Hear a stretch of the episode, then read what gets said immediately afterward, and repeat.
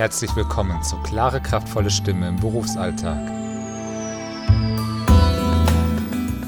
Dem Podcast zum Thema Sprechstimme. Staffel 2, Folge 14. Ihr persönlicher Gewinn durch den Podcast. Herzlich willkommen zu Klare, kraftvolle Stimme im Berufsalltag. Ich bin Felix Bender, Ihr Experte auf dem Gebiet Sprechstimme.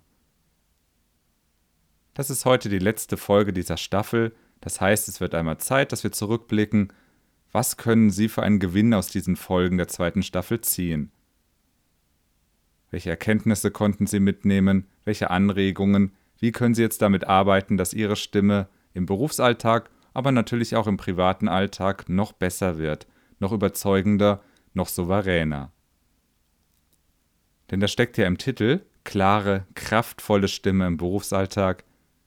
Das heißt, es geht nicht darum, dass ihre Stimme mit möglichst viel Krafteinsatz produziert wird, sondern dass die Wirkung eine kraftvolle ist. Dass ihre Zuhörer mitnehmen, dass sie sie überzeugen können von ihrem Produkt, von ihrer Dienstleistung. Dieser Aspekt wird auch gleich in der zweiten Folge der Staffel thematisiert.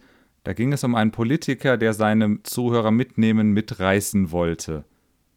Auch wenn Sie kein Politiker sind, das ist eine Folge, die Ihnen bestimmt ganz viele Anregungen gibt, wie sie mit ihrer Stimme arbeiten können, um mehr Ausdruck zu bekommen.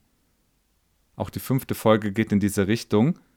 Da habe ich Ihnen von einem Choreografen berichtet, der seine Übungseinheiten per Skype durchgeführt hat. Das ist ja jetzt auch gerade ein aktuelles Thema. Ne, wir können viele Termine nicht persönlich wahrnehmen durch das Kontaktverbot. Über Skype ist der Ausdruck der Stimme vielleicht sogar noch entscheidender, weil andere Aspekte nicht ganz so klar sind, wie zum Beispiel unsere Körpersprache, unsere Gestik, unsere Mimik.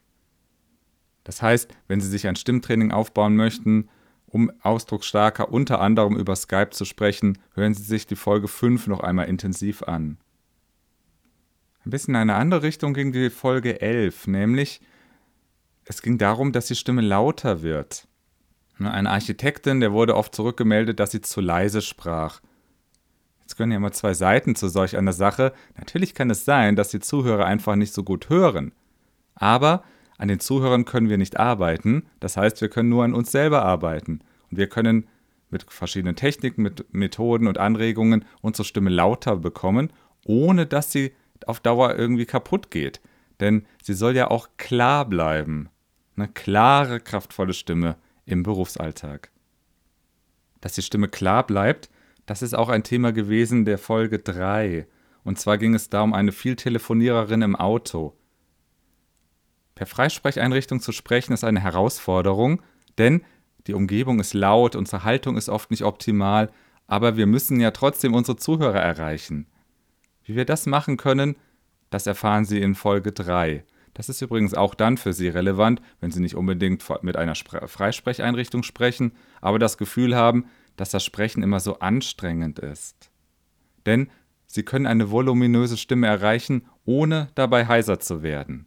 Wie gesagt, hören Sie sich dafür Folge 3 noch einmal an. Beim Heiserwerden, bei der Anstrengung ist Druck ein wichtiges Thema. In Folge 4, da habe ich Ihnen von einem Sänger berichtet, der sich zu sehr unter Druck setzte. Jetzt sagen Sie vielleicht, äh, Gesang, das ist nicht mein Thema. Das ist trotzdem für Sie sehr interessant, denn die Grundlagen der Stimme sind die gleichen beim Sprechen und im Gesang. Lediglich, was wir dann daraus machen, das ist unterschiedlich. Die Grundlagen, die ein Sänger einsetzt, um ohne Druck singen zu können, können Sie auch sehr gut beim Sprechen einsetzen. Wie gesagt, das war die Folge 4.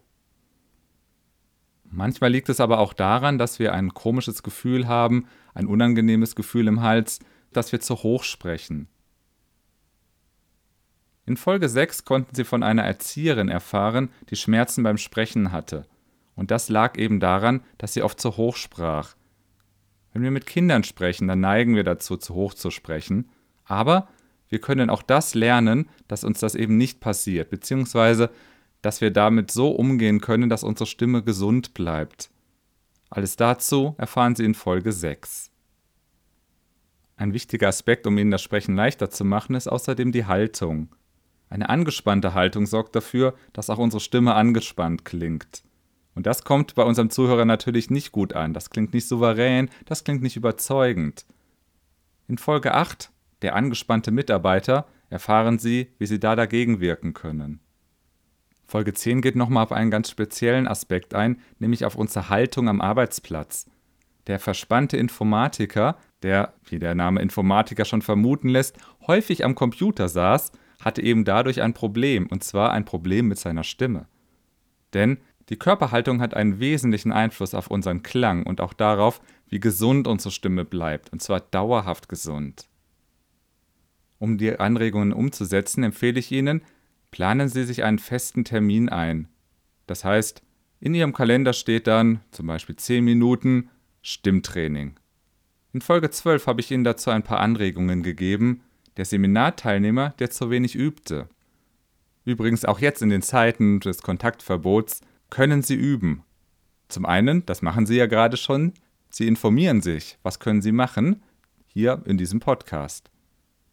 Zum anderen, wenn Sie einmal persönlich mit mir üben möchten, kontaktieren Sie mich.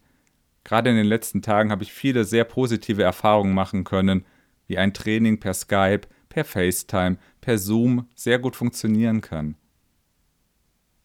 Jetzt haben Sie erstmal Zeit, bis Mitte Juni all die Anregungen umzusetzen. Wenn Sie Fragen haben, schreiben Sie mir info at bender-kommunikation.de.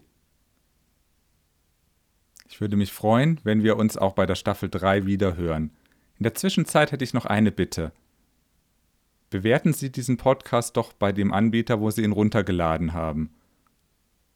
Mit knapp 15.000 Downloads bin ich zwar schon recht zufrieden, aber ich würde mich freuen, wenn diese Zahl noch weiter wächst.